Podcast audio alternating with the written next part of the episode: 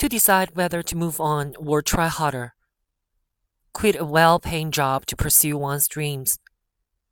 Apologize to people you have hurt. Accepting one's own mistakes.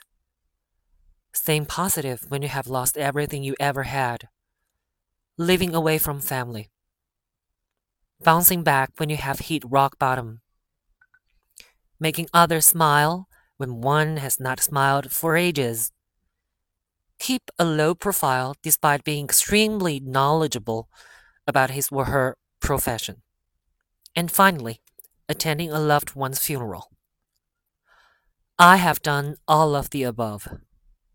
except the fact that some people are just not meant to be in your life.